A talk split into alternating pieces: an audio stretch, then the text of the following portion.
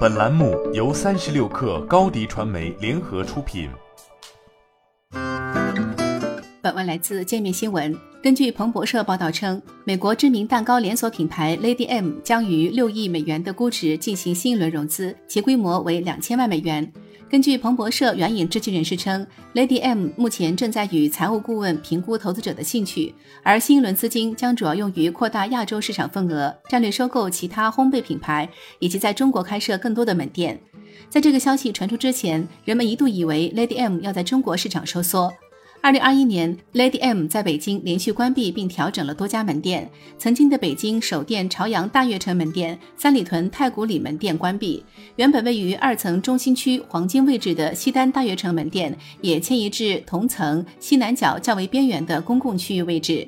高开低走一词是 Lady M 中国故事的梗概。二零一七年九月，Lady M 在上海国金中心的中国内地首店开业，就引发了极其火爆甚至略失控的局面。排队六小时，黄牛每片加价一百元。在开业之初，Lady M 就被加上了千层蛋糕界爱马仕、纽约贵妇级甜品店等种种光环。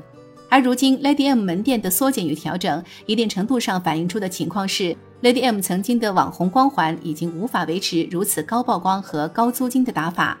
但眼下的局面是，Lady M 在中国市场的跨界竞争者已经太多。五年时间过去，中国烘焙已然成为了一个极其卷的市场，新消费品牌层出不穷，传统烘焙加速创新，茶饮、咖啡品牌也来跨界，而疫情也加速了各品牌之间的洗牌迭代进程。Lady M 起初凭借自身品牌高端网红的光环进行扩张，但客观来说，其价格与产品创新和体验的匹配度并不平衡。加之单一品类的千层蛋糕的消费频次不够高，其消费群体的扩张程度也受到限制。在品牌初期，通过品类绑定品牌的策略确实可以快速打开市场，但随着产品同质化泛滥，品类网红难以持续。单一品类的周期性爆红后，各品牌之间的争相模仿的现象在烘焙行业里是由来已久。从产品组合以及消费场景看，单一品类的护城河基本上是不能阻击竞争对手的。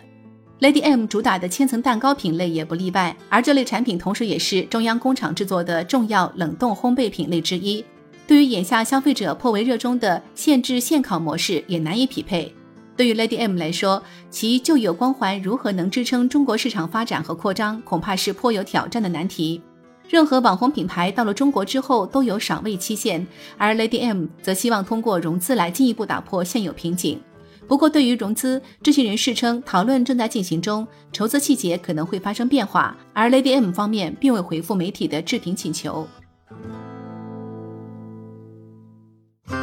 新媒体代运营就找高迪传媒。微信搜索高迪传媒，有效运营公众号、抖音、小红书，赋能品牌新增长。